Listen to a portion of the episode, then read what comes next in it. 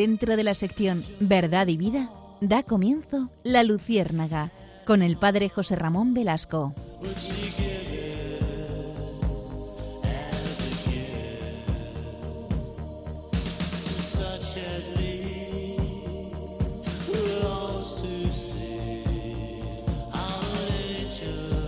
Corría el año de 1876. En Roma, en la ciudad eterna, el 2 de marzo nacía Eugenio María Giuseppe Giovanni Pacelli, un nombre muy largo, para un hombre que mm, con el tiempo llegaría a ser Pío XII. Sobre este gran personaje vamos a, tratar hoy en la Luciérnaga porque fue elegido Papa número 260 y fue cabeza visible de la Iglesia Católica y soberano de la Ciudad del Vaticano desde el 2 de marzo de 1939, justo antes de la Guerra Mundial, de la Segunda Guerra Mundial, hasta su muerte, que aconteció en 1958. Ustedes saben que Eugenio Pacelli, al Papa Pío XII, le sucedió Juan XXIII. El Papa Benedicto XVI lo declaró venerable el 19 de diciembre de 2009. Antes de su elección al papado, Pacelli se desenvolvió como secretario de la Congregación de Asuntos Eclesiásticos Extraordinarios y trabajó como eh, en la Secretaría de Estado, estuvo destinado a varios países, especialmente estuvo en Alemania como nuncio. Y en Alemania ya comenzó sus debates con, con el gobierno de Hitler. Ustedes saben que en esos momentos, en el año 33, Hitler sube al poder y él en esa época estaba como nuncio.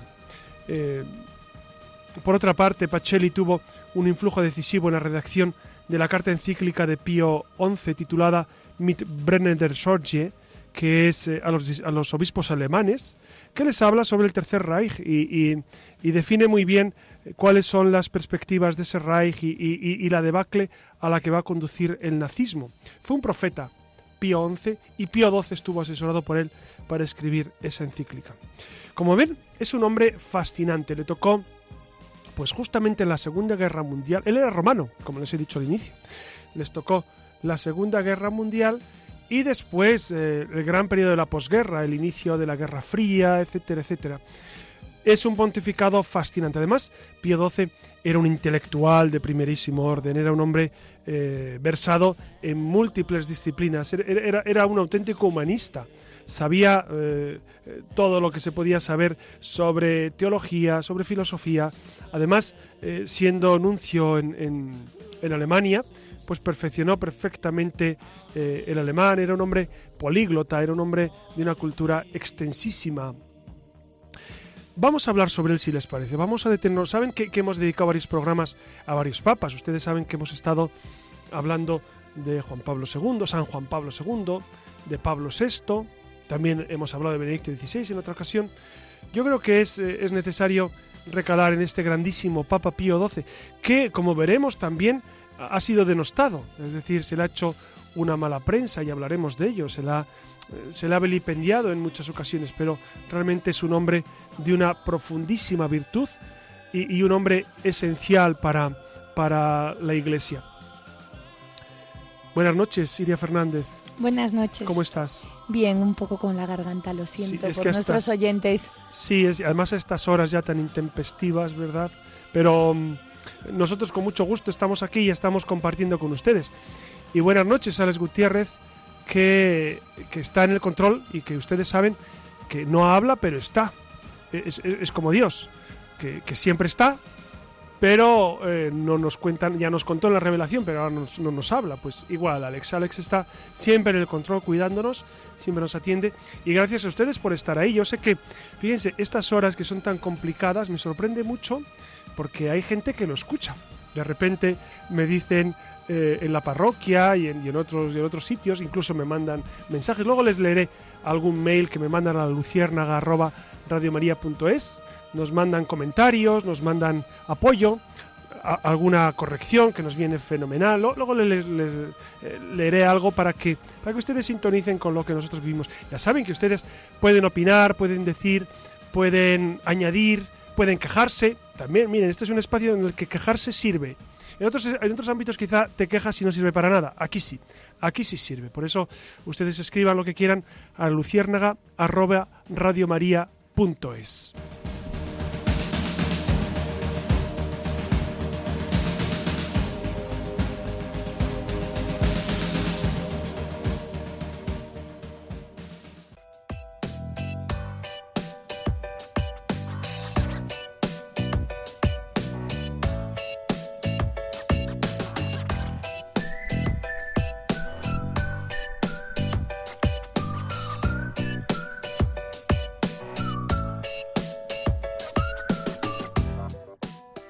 porque la Iglesia está repleta de historias de santos, de personas que han entregado y entregan día a día su vida por los demás, de eruditos, místicos, pensadores. Por esto y mucho más nos gusta rescatar, ya no tanto del olvido, pero sí de la desmemoria, algunos de los papas que han pasado por la historia de la Iglesia. Y hoy, como ha comentado el padre José Ramón, traemos a colación a Eugenio María Giuseppe Giovanni Pacelli, lo he dicho bien, ¿verdad? Sí, perfecto. Conocido como Pío XII, que eh, lo ha dicho José Ramón, que el Papa Benedicto XVI lo declaró venerable allá por el 2009, que en la Iglesia Católica ya saben que un cristiano es declarado venerable cuando se demuestra durante su proceso de beatificación que ha tenido... Bueno, todavía no ha comenzado el proceso. Claro, pero esto es como previo, exacto, ¿no? que ha tenido pues una vida conforme al Evangelio, con una serie de virtudes heroicas. Eh, su liderazgo al frente de la Iglesia Católica durante la Segunda Guerra Mundial, como hemos comentado antes, sigue siendo motivo de análisis y controversias, principalmente en lo que respecta a la intensidad de su reacción frente a los crímenes del régimen nazi en Europa, que tendremos ocasión de ampliar a lo largo del programa, porque como ven, le tocó vivir una de las etapas más convulsas de la historia coincidiendo con la Segunda Guerra Mundial y con, con los genocidios que vinieron después. Aunque no se engañen, porque por encima de todos sus méritos sobresale Pío XII en la historia de la Iglesia por su magisterio doctrinal. Habló y escribió continuamente ante toda clase de personas y sobre todo tipo de temas. Escribió numerosas encíclicas que contienen el pensamiento de la Iglesia en temas fundamentales de la religión y la vida humana. Pueden citarse, por mencionar algunos, Mystici Corporis, Humani Generis, o, bueno, en otra línea Mystici Corporis es, es, sobre, sobre el cuerpo místico de Cristo, es un tema esencial. Y Humani Generis, que estás citando, Iria, y muy bien citado, eh, versa sobre eh, pues el tema del hombre, el género humano y el tema de la evolución. Esa es de 1958, creo recordar, y, en esa encíclica, pues el Papa em, pone claridad sobre el tema de la evolución. Ustedes saben, el tema de la evolución ya lo hemos tocado eh, en, este, en esta sede pero volveremos sobre él en algún programa, claro, porque es un tema que, a mucha gente le preocupa, saber si el relato del Génesis es, es real. Mucha gente me pregunta, pero eso que cuenta el Génesis del 1 al 3, que es la creación del hombre, el, pecado original, etcétera, la creación del universo, ¿cómo se compagina con la ciencia? Son compatibles, por supuestísimo son compatibles. Y Pío XII, Lomani Generis, pues hace esa, esa visión eh, teológica de, esta encíclica, perdón, de, este, de este acontecimiento de la creación del hombre, de la creación del universo, del pecado original, y, y pone claridad sobre ello. Y sí, efectivamente, son compatibles ambas perspectivas. Y en otra línea diferente, la bula, a ver si soy capaz de decirlo, Munificentissimus Munificentissimus Deus. Munificentissimus Deus, que define el dogma de la asunción al cielo de la Virgen. Y con esta definición el Papa respondía a un deseo mil veces expresado por el pueblo cristiano, que es la necesidad absoluta de la devoción a la Virgen como señal que distinga al católico y, y bueno, presta mayor fuerza a su espiritualidad. El último dogma que eh, la Iglesia ha definido hasta el día de hoy.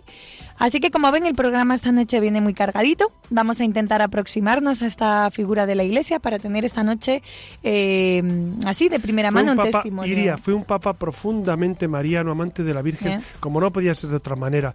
Y, y, ese dogma de la Asunción de María, que fue proclamado el 1 de noviembre de 1950, pues fue un punto esencial dentro de su pontificado.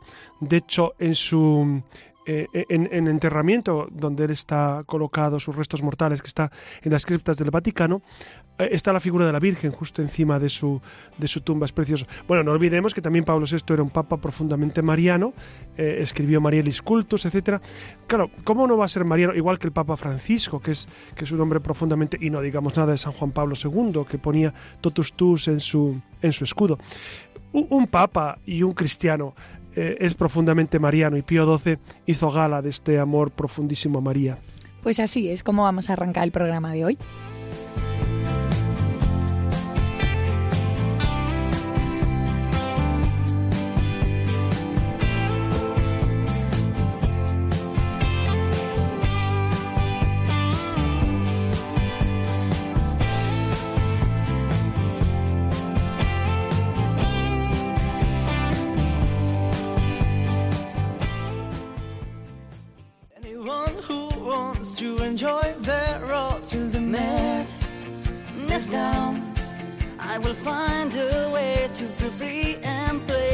Estamos escuchando al grupo Aurin con su canción Last Night on Earth, que trata sobre todo aquello que necesitamos expresar y que por algún motivo no hemos tenido ocasión de hacer. Precisamente de esto va nuestra siguiente sección.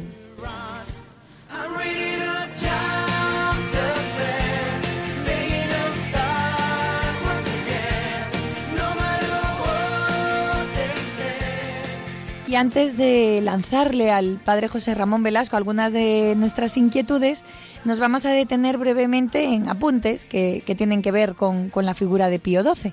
Eh, unas breves pinceladas de su vida. Sabemos que nació en el seno de una familia aristocrática. Eran príncipes su padre. Efectivamente, muy unidos además al papado, ya que pertenecían a la llamada nobleza negra que, bueno, que era la nobleza italiana que permanecía al lado del Papa Pío IX tras la entrada de las tropas del rey Víctor Manuel II de Roma en, a finales del siglo XIX poniendo por término la independencia de los estados pontificios.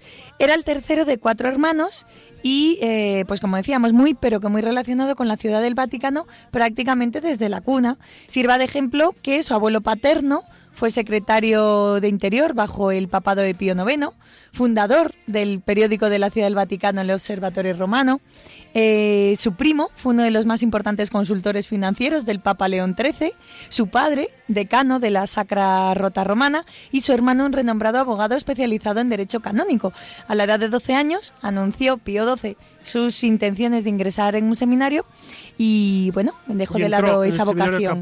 sí. sí, de, bueno, tenía vocación a la abogacía, que de alguna manera, bueno, también ejercía. A la edad de 18 años ingresó en el seminario para prepararse para la ordenación sacerdotal, sin embargo, no soportó el internado, por lo que en el verano de ese mismo año lo abandonó y se matriculó para el siguiente. Finalmente fue ordenado sacerdote, se doctoró en teología y en derecho civil y canónico. A los pocos años fue nombrado arzobispo, más tarde cardenal y como cardenal secretario de Estado negoció y firmó los concordatos de la Santa Sede con el Ducado de Baden, la República de Austria y el Reino de Yugoslavia. Destaca la firma entre la Santa Sede y Alemania con el apoyo de los dirigentes conservadores y católicos alemanes, que es un concordato que todavía sigue vigente en la actualidad. Y una de sus actuaciones más importantes como secretario de Estado fue dar forma a lo que luego sería la encíclica que en español se conoce con ardiente inquietud. Ya esto me he lanzado en español porque en latín estaba claro. Bueno, en alemán, que fue redactado, efectivamente fue redactada en alemán. Una encíclica sobre la situación de la iglesia alemana eh, en, la, en, la, época nazi, ¿no? Fue una encíclica muy valiente, muy valiente, porque el Papa ya intuía por dónde se movía el nazismo y, y los estragos que podía causar en Europa y cómo fue. Claro, eh, de hecho hay un extracto que dice algo así como que todo el que tome la raza o el pueblo o el Estado o una forma determinada de Estado o los representantes del poder, elementos tal, y lo divinice con culto idolátrico, eh, eh, pues nada, entiendo que será como dejado de lado. Exactamente. Fíjense que, que, el nazismo tuvo como, como gran pega el, proponer un nuevo Dios. por más que en el cinturón eh, eh, en el cinturón de los, de los soldados ponía eh, Dios con nosotros en alemán, pero, pero la verdad era otra. La verdad era que endiosaron su raza aria, endiosaron su propio estado, endiosaron el poder, muy a, secuela de lo que Nietzsche había hablado sobre, sobre ese superhombre que se da a sí mismo las normas, etcétera. Eh, la verdad es que Hitler hizo pequeño a Nietzsche a la hora de aplicar esa voluntad de poder y ese, y ese radicalismo. Fíjense ustedes, si se me permiten un comentario, al hilo de lo que Iria nos está contando sobre, sobre el nazismo y sobre la denuncia que hizo el Papa, fíjense cómo estos nacionalismos exacerbados, este considerar eh, lo mío por encima de todo lo que tienen los demás o de todo el resto, lo mío como mejor, es la postura contraria a lo que Dios viene a hacer. Fíjense, Dios cuando se encarna, ¿qué hace? Eh, asumir nuestra propia naturaleza, es decir, servirnos. No rechaza al hombre, al contrario, a ningún hombre, sino que asume todo lo humano. Pues esto es lo que eh, lo que no hacen las ideologías. Las, estas ideologías que son nazistas, son extremas, todavía hoy se siguen dando, ¿no? Eh, eh, en, España seguimos teniendo a veces movimientos xenófobos o movimientos también radicales, independentistas, nacionalistas, que no es tanto defender una idea propia, sino atacar la contraria. Y esto es contrario al Evangelio. Cuando Juan Pablo II, su santidad Juan Pablo II, estuvo en España, creo recordar en el año 2004, que estuvo en Cuatro Vientos, eh, pues habló sobre esto, habló sobre esos nacionalismos excluyentes que al final no son cristianos. Y, hemos visto cómo en ocasiones muchos sacerdotes y laicos que, que combaten Em, vivamente esta idea nacionalista, al final abandonan al Dios de la revelación, al Dios verdadero, a la Iglesia de Jesús, por otros, dioses, por otros pequeños dioses, diosecillos. Piensen que em, eh, a mí me impresiona mucho el Che Guevara, tenía una frase. Che Guevara, la verdad es que no, no, es nada recomendable en casi nada, ¿no? Pero tenía una frase que a mí siempre me impresionó de joven, que era aquella famosa, aquella famosa frase, prefiero morir de pie que vivir arrodillado. Yo siempre he pensado que es imposible no arrodillarse ante alguien o ante algo. Todo el mundo al final acaba arrodillado, o bien ante Dios, y entonces, eh, como la Virgen María, eres esclava del Señor, esclavo del Señor, y, aceptas a Dios como Creador y Señor y le sirves, o si no, acabas arrodillado ante ídolos. Y el ídolo muchas veces es la nación, el ídolo es mis propias ideas, el ídolo es mi razón, el ídolo es mi propio placer, el ídolo es mi propio interés. Nadie puede permanecer en pie. Somos de una condición que necesitamos servir necesitamos servir a un buen Señor, ¿no? Y, aquí aplicaríamos lo que el poema, el poema de Mío Cid dice sobre el Cid cuando sale de, Burgos, estaba acampado en las riberas de la Arlanza y, y sale hacia Valencia desterrado y en el poema dicen, Dios, qué buen vasallo si tuviera buen Señor. Miren, yo creo que sí tenemos buen Señor nosotros. Por eso vale la pena servirle, vale la pena gastar la vida por Dios, porque si no adoramos a Dios, acabaremos adorando ídolos. Pues eh, efectivamente esta encíclica supuso una dura condena a las políticas del régimen nazi. Se escribió a iniciativa de los obispos alemanes y fue leída en todas las iglesias el domingo de Ramos, provocando la ira de Hitler.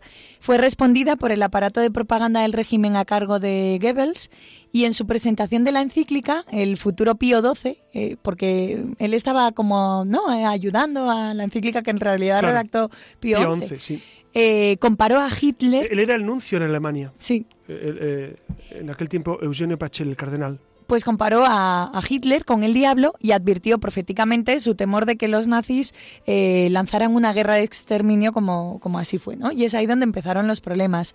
En marzo de 1939 muere Pío XI y Pacelli fue coronado papa. Eh, ese mismo mes y por tanto gobernó la Iglesia durante los tormentosos años de la Segunda Guerra Mundial hasta que falleció en el 58.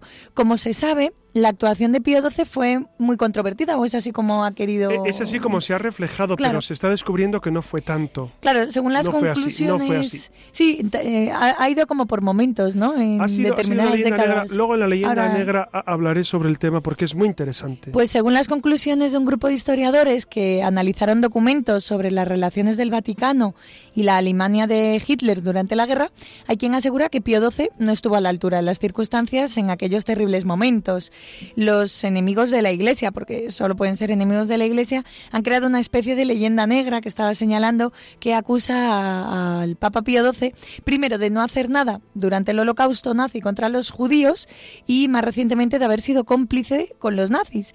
Eh, le han llegado a llamar mal el, el Papa de Hitler y el hombre de la Iglesia más peligrosa en la historia moderna, pero nada más lejos de la realidad. Nada, y aquí es donde nada que ver con la verdad y lo que realmente ocurrió. Por eso eh, te agradezco mucho que, lo señales, porque los seguramente nuestros oyentes eh, tienen noticia de esto, pero luego vamos a, hablar eh, largo y tendido sobre este tema que es apasionante. Claro, pues como mm, es más de lo mismo, ¿no? Pero Pacelli, futuro Pío XII, contribuyó a preparar como anuncio, ¿no? Esa encíclica que hemos señalado, donde Pío XI condenó al nazismo. La encíclica, que fue prohibida en Alemania, fue introducida en el país de forma clandestina y se leía a los fieles en las iglesias católicas.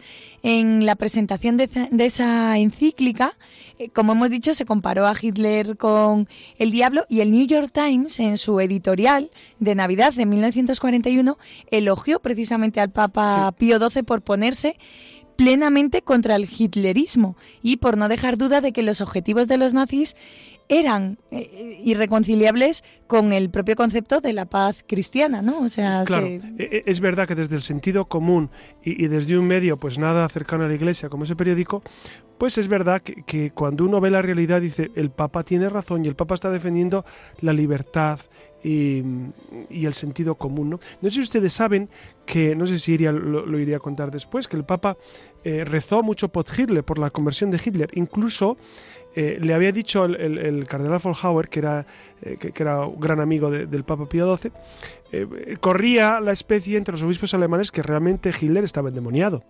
Y entonces Pío XII hizo desde su capilla, con las monjas que le cuidaban, desde el Vaticano, hizo las oraciones del exorcismo para liberar a, Hitler del demonio. Si no estaba endemoniado, lo parecía mucho, la verdad, porque mm, no, es normal lo que hizo. Se, corría esa, idea que realmente tenía influjos satánicos fortísimos. El padre Gabriel Amorth, que fue el, exorcista de, de, Roma durante muchos años y que murió creo que hace nos llega un año, él decía que Hitler, con toda seguridad, Hitler y Stalin, decía él también, eh, estarían seguramente endemoniados porque si no nos explica las atrocidades y la locura que desencadenaron. Varios historiadores judíos han documentado los esfuerzos del Vaticano en favor de los hebreos perseguidos y en muchos de estos informes se recoge que en septiembre de 1943 Pío XII ofreció bienes del Vaticano como rescate de judíos apresados por los nazis. También recuerda que durante la ocupación alemania de Italia, la Iglesia, siguiendo las instrucciones del Papa, escondió y alimentó a miles de judíos en la ciudad del Vaticano y en Castel, de, Castel Gandolfo, así como en, en templos y en conventos. Y después de la guerra, organizaciones y personalidades judías reconocieron y han reconocido en varias ocasiones oficialmente la sabiduría y la diplomacia del Papa Pío XII. Eh, otro dato para que tengan más, ¿no? Eh, un rabino de Roma, Israel Zoli, uno de los grandes, eh, apreció los esfuerzos caritativos del Papa por los judíos. Al terminar la guerra, se hizo católico y tomó en el bautismo el nombre de pila del Papa Eugenio en señal de gratitud. Él escribió un libro sobre su conversión ofreciendo numerosos testimonios sobre la actuación del Papa Pío XII y es curioso que el nombre de Eugenio muchos judíos eh, lo adoptaron, lo adoptaron y se lo han puesto a sus hijos. Eugenio significa el bien nacido. Es, es, una palabra griega que significa bien nacido. Pues la apertura de los archivos vaticanos eh, ha mostrado que la ayuda de Pío XII y la Santa Sede a los judíos durante la Segunda Guerra Mundial fue tan grande que incluso llegó a suscitar protestas en, dentro de los ambientes católicos. Fue Pío XII quien nos ordenó abrir las puertas de todos a todos los perseguidos. Sin la orden del Papa habría sido imposible salvar a tanta gente. Es uno de los testimonios que se y cada vez más se van descubriendo testimonios. Incluso ha sido declarado justo de las naciones a Pío XII. Es decir, ha habido un sentir unánime, exceptuando esos que han labrado esa leyenda negra, eh, pues eh, un sentir unánime de la ayuda que Pío XII prestó a los judíos. Eh, como ven, durante el conflicto, Roma permaneció estrictamente neutral e imparcial, que fue por ustedes, eso. Ustedes saben también que Pío XII estuvo a punto de ser, de ser secuestrado por, por Hitler. En varias ocasiones. en varias ocasiones. sí, y fue, sufrió... Fue un hombre sumamente valiente, sumamente valiente. Pues Roma permaneció estrictamente neutral e imparcial, que, que en realidad fue por eso, por lo que fue señalado. Bueno, el Vaticano. El Vaticano. El Vaticano, porque pintaron una línea justo en la Plaza San Pedro que eh, nadie podía salir del Vaticano ni, y nadie podía entrar desde Roma. Roma era una ciudad, era una ciudad sitiada por los por Kepler. Kepler era el, el, lugarteniente de Hitler allí y, realmente eh, era una ciudad pues eh, arrasada por los por los alemanes. Lo que pasa es que como a los alemanes les encantaba el arte, pues cuidaron muy mucho de estropear demasiado eh, el arte que tiene Roma, pero, pero la verdad es que fue una ciudad sitiada. Pues si bien es verdad que se mantuvo neutral e imparcial, el Papa Pío XII llamó incesantemente a la paz eh, durante todo ese tiempo, ¿no? Si bien ninguno de sus esfuerzos pacificadores logró evitar la guerra, el Papa Pío, XII logró salvar Roma durante la ocupación alemana de la destrucción, un poco por lo que decías. Asimismo, gracias a sus esfuerzos, que fueron muchos, pudieron hallar refugio en el minúsculo Estado papal del Vaticano muchos judíos y a lo largo de la guerra una comisión pontificia desarrolló un vasto programa de ayuda para las víctimas, sobre todo para los prisioneros de guerra. Y de esto mismo va la primera pregunta, José Ramón, porque mucho se ha hablado de esta supuesta neutralidad del Papa Pío XII, que le ha llevado, pues, como decíamos, ¿no? a, recibir las críticas por, por, su actuación ¿no? de aquel entonces, pero puede que no se entendieran aquellos momentos, pero ciertamente Pío XII transmitió un mensaje radial ¿no? el 24 de agosto del 38, hablando al mundo entero para invitarle a todo el mundo ¿no? a abstenerse de, de la guerra, a la vez que proponía un sensato programa de paz con cinco puntos, donde estaba el desarme general, el reconocimiento de los derechos de las minorías, el derecho de las naciones a la independencia. Vamos, que a toro pasado. ¿Crees que, bueno, eh, está de más esta pregunta, ¿no? Pero es para que te explayes. ¿Crees que ha sido justa o no la, memoria con el recuerdo, eh, sobre todo en materia de política internacional con la figura del Papa Pío XII? Bueno, yo, creo que vamos a abordar ya, el tema, ya que me lo preguntas, nos metemos de lleno en el tema que, ha suscitado tantísimo debate, eh, que es si Pío XII realmente eh, apoyó a los judíos, no les apoyó, o apoyó a Hitler o no lo apoyó.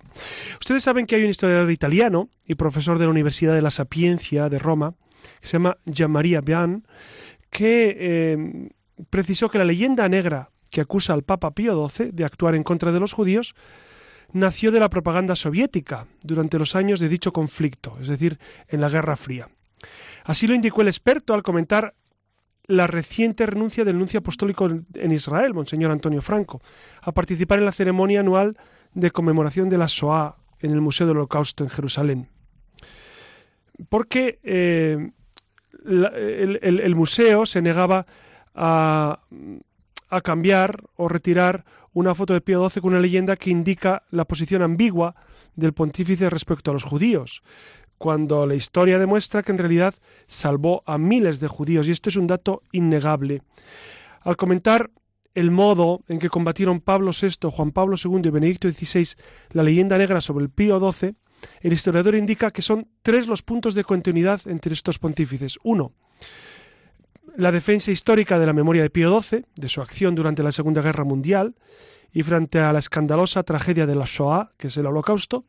El segundo, el honor a la memoria de 6 millones de víctimas de la Shoah y el tercer punto, la voluntad indudable de ambas partes de proceder por un camino de paz y reconciliación. Ya ven ustedes que realmente eh, no hubo tal, tal eh, digamos, renuncia a, su, a, sus deberes. El Papa, ciertamente, afirmó la necesidad de proteger a los judíos. Lo que pasa es que eh, a nivel, a nivel oficial parecía como que no había una declaración tan explícita como la gente esperaba. Pero es verdad que, em, que, el Papa sabía perfectamente de la necesidad de ayudar a los judíos que estaban sufriendo tantísimo, estaban, eh, estaban tremendamente perseguidos. Como bien decías antes, el editorial del, del New York Times del 25 de diciembre del 42 decía, la voz de Pío XII es la única voz en el silencio y oscuridad que envuelve a Europa esta Navidad. es el único gobernante que queda del continente de Europa que se atreve a hablar en voz alta. Y hay un texto que a mí me ha impresionado leyendo mucho sobre, sobre, mm, sobre este tema, sobre si, sobre si Pío XII ayudó o no ayudó a los judíos. Dice Einstein, escribió un texto sobre eh, referente a esto, diciendo, siendo un amante de la libertad, cuando llegó la revolución en Alemania, miré con confianza a las universidades, sabiendo que siempre se habían vanagloriado de su devoción por la causa de la verdad. Pero las universidades fueron acalladas. Entonces miré a los grandes editores de periódicos, que en ardientes editoriales proclamaban su amor por la libertad, pero también ellos, como las universidades, fueron reducidos al silencio. Ahogados a la vuelta de pocas semanas. Solo la Iglesia Católica permaneció de pie y firme para hacer frente a las campañas de Hitler para suprimir la verdad.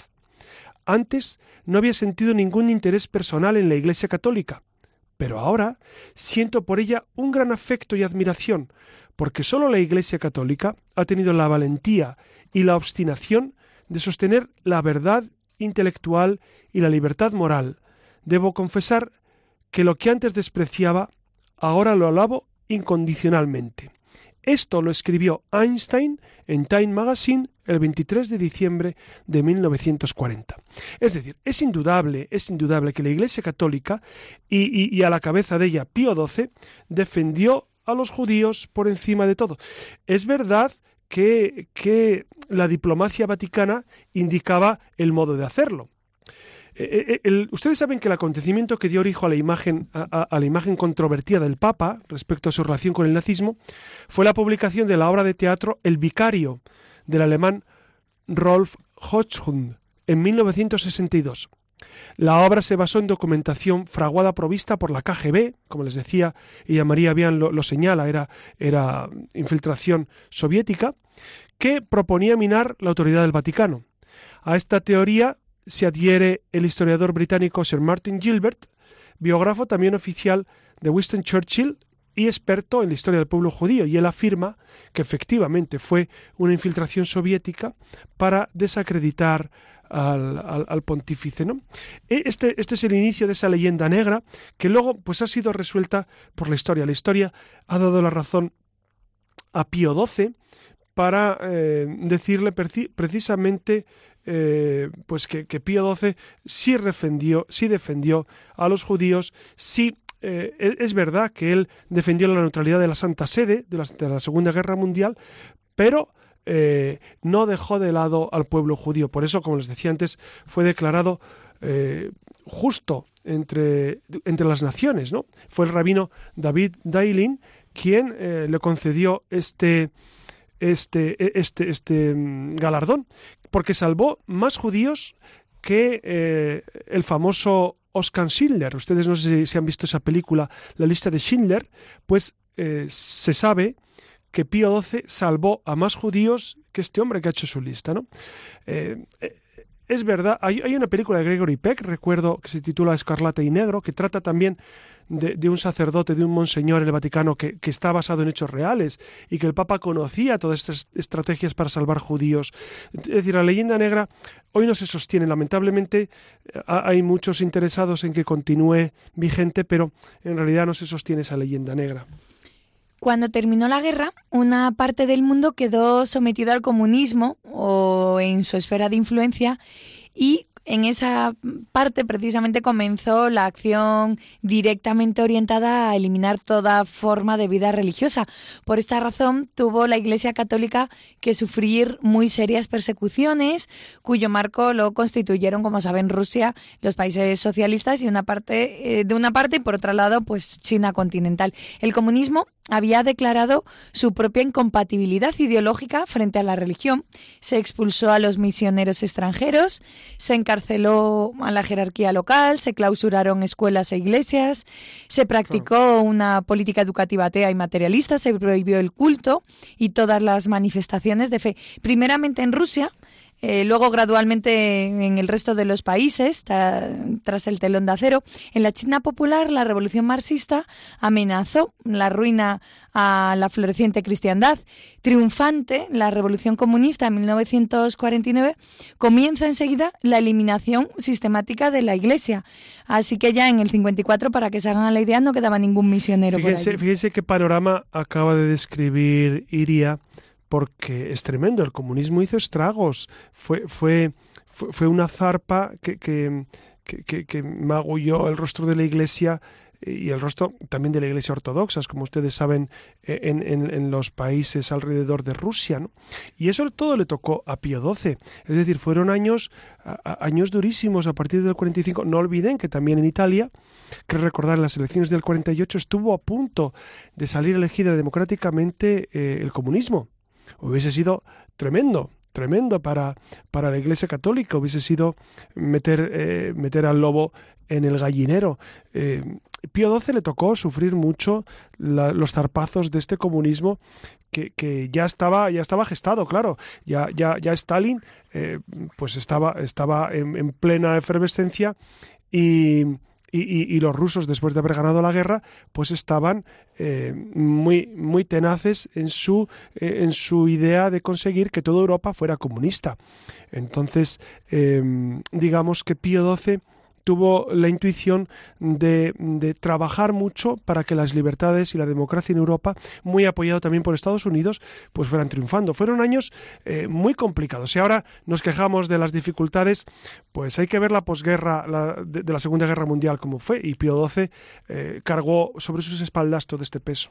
Sí, el propio Pío XII siempre se mantuvo completamente en contra del comunismo, de todo tipo de comunismo, y sin ir más lejos, eh, se promulgó eh, un decreto para excomulgar a aquellos católicos que participaran del comunismo. Señaló en su correspondencia con el presidente norteamericano Roosevelt el peligro que la Iglesia veía en la expansión de la Unión Soviética y después de la guerra, el Santo Oficio condenó el comunismo marxista en el 49 y excomulgó a sus seguidores.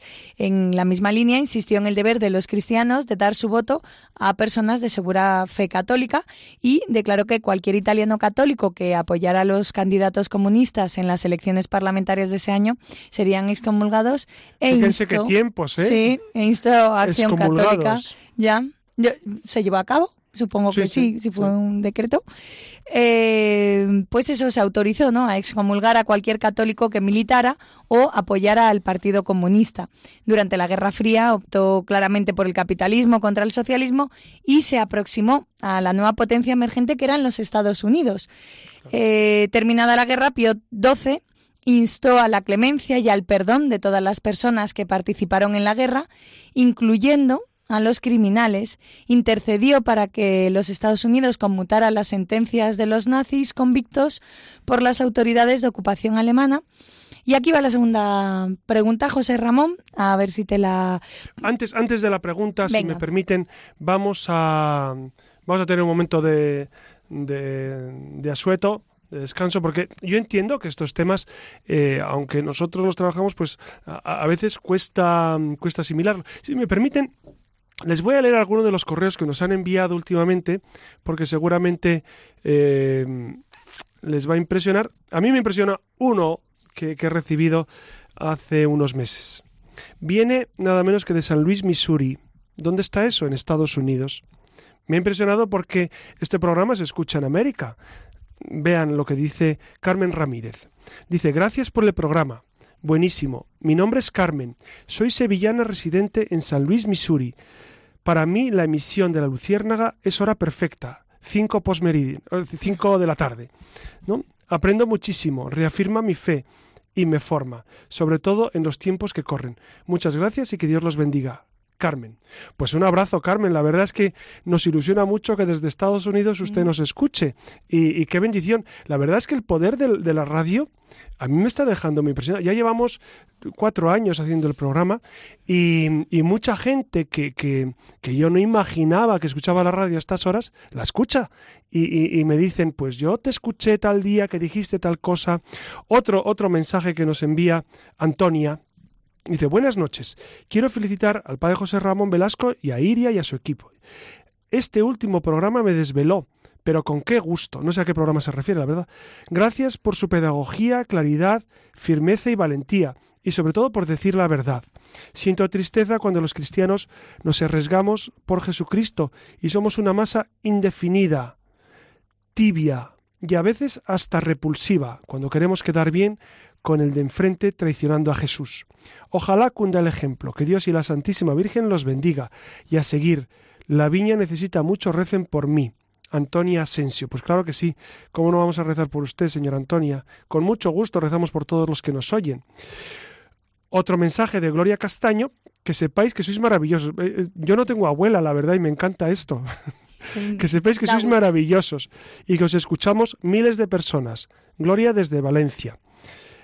Hay, hay, otro, hay otro mensaje que, nos, nos, hace una acotación, nos dice una corrección que yo creo que es, muy, muy pertinente.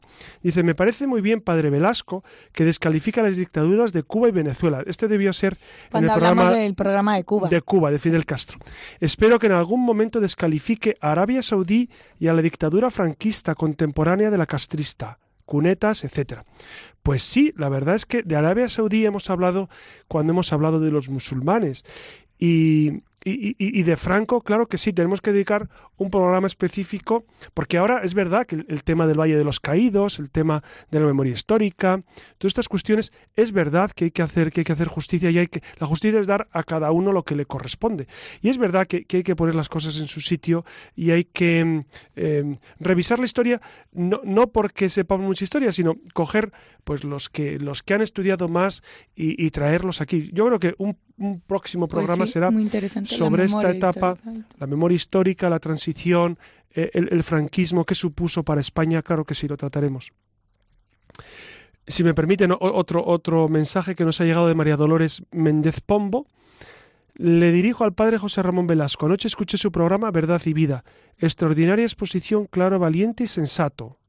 Muchas gracias, señora. Usted es muy amable. Siga así. Hoy, José Ramón, te vas a ir, te vas a acostar contento. Sí, hoy engordo unos kilos. Aquí nos dicen algo del libro el, alquimista que citamos de, ah. Paulo Coelho. Dice eh, Enrique de Miguel. Dice, querido padre José Ramón Velasco, El alquimista es una obra de Paulo Coelho, perteneciente a la secta New Age. No se hace ningún favor a los jóvenes con ambiguas y confusas referencias a una obra dañina para la vida como es esa. Eh, eh, tiene usted toda la razón. Y, en nuestro y en nuestro imaginario colectivo del programa está el, poner es verdad que, escribe muy bien eh, Paulo Coelho y tiene una, escritura muy atractiva es una gran novela pero es verdad que el fondo de la cuestión pues no es precisamente cristiano. Aunque él fíjense es curioso porque Paulo Coelho se define también como cristiano además de ser budista hinduista etcétera y tuvo formación cristiana ¿no? pero tiene usted toda la razón. Angela eh, dice, prefiero que no den mi nombre. Bueno, pues, pues Ángela y ya está. Pero Ángela es genérico. Eh, hola, qué linda transmisión. Me gustó la fábula de las ranitas, no sé a cuál se refiere, será una de las fábulas que, que, hemos contado. Como humanos siempre queremos avanzar, luchar y perseguir nuestros sueños. Querido padre, ¿cuánto debemos desistir de nuestros sueños? Yo no me voy, no, no me doy por vencida, aunque a veces flaqueo y pienso que ya es suficiente. Luego me llega algo que no me permite abandonar mi anhelo. Desistir o persistir. ¿Cuándo parar? Pues mire, eh, bueno, acaba diciendo Dios lo bendiga, le mando un abrazo de oso. Ah. un abrazo muy castizo esto. Pues, pues mire, señora, eh, la verdad es que eh, quien, quien, sabe cuándo seguir y cuándo dejar de, combatir un aspecto es el discernimiento que hacemos. El Espíritu del Señor nos va diciendo, el, Espíritu del Señor y el sentido común. Por eso, eh, eh, hay que invocar mucho al Espíritu Santo para que nos guíe. Fíjense, yo cuando alguien me pregunta alguna cuestión, eh, una cuestión de moral, de vida, de una situación personal, eh, procuro dedicar unos segundos a pedir al Espíritu Santo que me ilumine antes de decir nada, o cuando tengo que hablar con alguien en, orientación espiritual o lo que sea, o en, confesión, procuro pedir al Espíritu Santo que me ilumine para meter la pata lo menos posible, para equivocarme lo menos posible. Pues yo creo que, que para para ver exactamente qué es lo que necesitamos y por dónde va nuestra vida, tenemos que pedir a Dios que nos ayude. Eh, eh, les cuento otro, otro mensaje que es de María del Pilar Sainz. de Torronte. Digo los nombres porque seguramente a ustedes les escuchará, les gustará escuchar su nombre por, por la radio y saber que, que, leemos sus, sus mails y que, los, y que los contestamos. Dice, buenas y santas madrugadas. Se ve que escribió de madrugada, sí, a la, a la una de la mañana, una idea de la mañana. Me ha parecido una maravilla y un acierto el programa de ustedes de esta noche madrugada, con referencia a los matrimonios y todo lo que se relaciona con el sacramento. Y pienso que hoy, desgraciadamente, existen menos matrimonios estables, por alguna razón que no llego a comprender. Lo mismo que sucede con las parejas que de común acuerdo contraen matrimonio, entre comillas, sin pasar por la iglesia, es decir, que viven juntos. Y si bien tienen hijos, los tienen, pero de común acuerdo no los bautizan. Qué tristeza más grande. ¿Qué culpa tienen esas criaturas para empezar sus vidas sin ser bautizadas? ¿Y por qué esos padres se rebelan ante la Iglesia, tanto para contraer matrimonio como para que sus hijos no se bauticen, etcétera? Pues mire, señora Pilar, es verdad, es verdad que que eh, podemos, eh, podemos hablar sobre el matrimonio, pero, pero todos tenemos familiares y amigos que, que, viven una cierta confusión. Y en estos momentos pues creo que lo que sirve mucho es rezar por ellos, seguir anunciando la maravilla del matrimonio cristiano y encomendarles mucho al Señor, ¿no? Eh, María Mercedes Mardelega eh, me cuenta que muchas gracias por portar la luz que la Iglesia es para el mundo. Tenéis un programa muy educativo y ameno. Escucho con mucha atención porque tratéis temas muy interesantes de las, desde la perspectiva católica que tanta orientación necesitamos. Ustedes saben que este programa eh, trata de iluminar aspectos de la cotidianidad, del, día a día, desde, desde el Evangelio. Es, por eso se llama la luciérnaga, porque es dar luz en la noche no es en plan pesimista la noche, como que estamos abocados al sinsentido y, y desprovistos de toda, de, toda razón. No, es decir, hay muchas luces, pero la luciérnaga tiene ese sentido de, iluminar aspectos de nuestra. Si ustedes quieren que algún aspecto eh, tratemos en la luciérnaga, por favor, nos lo sugieren y con mucho gusto lo tratamos. Y un último, un último mensaje de Gloria Castaño, queridos amigos, es cierto, el libro La familia que alcanzó a Cristo eh, es maravilloso. Este, este libro, no sé si ustedes recuerdan que se lo recomendé, es sobre San Bernardo de Claraval, sobre, él lo escribió el padre Raymond, y, y sí, es fascinante. Este libro lo leí yo cuando era joven y me dejó una indeleble huella. El libro se titula La familia que alcanzó a Cristo. José Ramón, para que tomes para que tomes aliento te voy a perdonar la última pregunta que tenía que ver con las encíclicas, así que nos quedamos yo creo que con estas opiniones que como ha dicho José Ramón, el padre José Ramón Velasco, podéis poneros en contacto con nosotros para proponernos temas a través de la luciérnaga arroba radiomaria.es o para dejarnos algún comentario. Yo me quedaría con, eh, con esa frase, con una de las frases más célebres del Papa Pío XII, que vale la pena recordar, nada se pierde con la paz, todo puede perderse con la guerra. Y es verdad, y es verdad. Fíjense que al final la guerra provocó 50 millones de muertos en Europa. Fue un momento catastrófico para Europa, como ustedes saben. Eh, y, y Pío XII, como les decía, lo sufrió, lo vivió, eh, tuvo que luchar contra ello. Yo no puedo quitar de mi, de mi mente y de mi retina una imagen del Papa Pío XII con los brazos abiertos cuando bombardearon las afueras de, Roma, en la zona del cementerio de verano, de San Lorenzo, eh, de la iglesia de San Lorenzo. Eh, era, era, un suburbio, una zona del de radio de Roma y la bombardearon. Y, y, el Papa Pío XII, desde los aviones, claro, y el Papa Pío XII salió para consolar al pueblo, él era romano también, para consolar a los romanos, para y con los brazos en cruz pedía a Dios misericordia, clemencia, ayuda para toda esa gente. Es una imagen del Papa que, no se nos puede borrar. El Papa Pío XII fue un hombre providencial. Pedimos a Dios que, después de toda esta eh, este desastre de la leyenda negra manipulada por, por esa dictadura soviética tremenda, pues otra vez vuelva al sentido común, vuelva ese proceso para beatificación y canonización de este grandísimo Papa que tanto bien hizo a la Iglesia. Era un hombre muy santo y además muy sabio, muy sabio. Me contó un obispo que le conoció que siempre en su mesa, en su, en su despacho, tenía infinidad de libros, montones de libros, porque él mismo se preparaba sus encíclicas, era un estudioso, era un intelectual, era un erudito. Entonces, un hombre eh, santo, muy santo, y un hombre realmente sabio, un don de Dios para la Iglesia. Pues muchas gracias, Iria Fernández, por estar con nosotros esta noche una vez más. Muchas gracias. Muchas gracias, Alex Gutiérrez, porque desde el control nos guía. Y muchas gracias a ustedes, muchas gracias por sus mensajes, muchas gracias por acompañarnos, muchas gracias por escucharnos, aunque no nos vemos, pero nos escuchamos y nos queremos y rezamos unos por otros. Que Dios les bendiga. Les ha hablado su amigo José Ramón Velasco.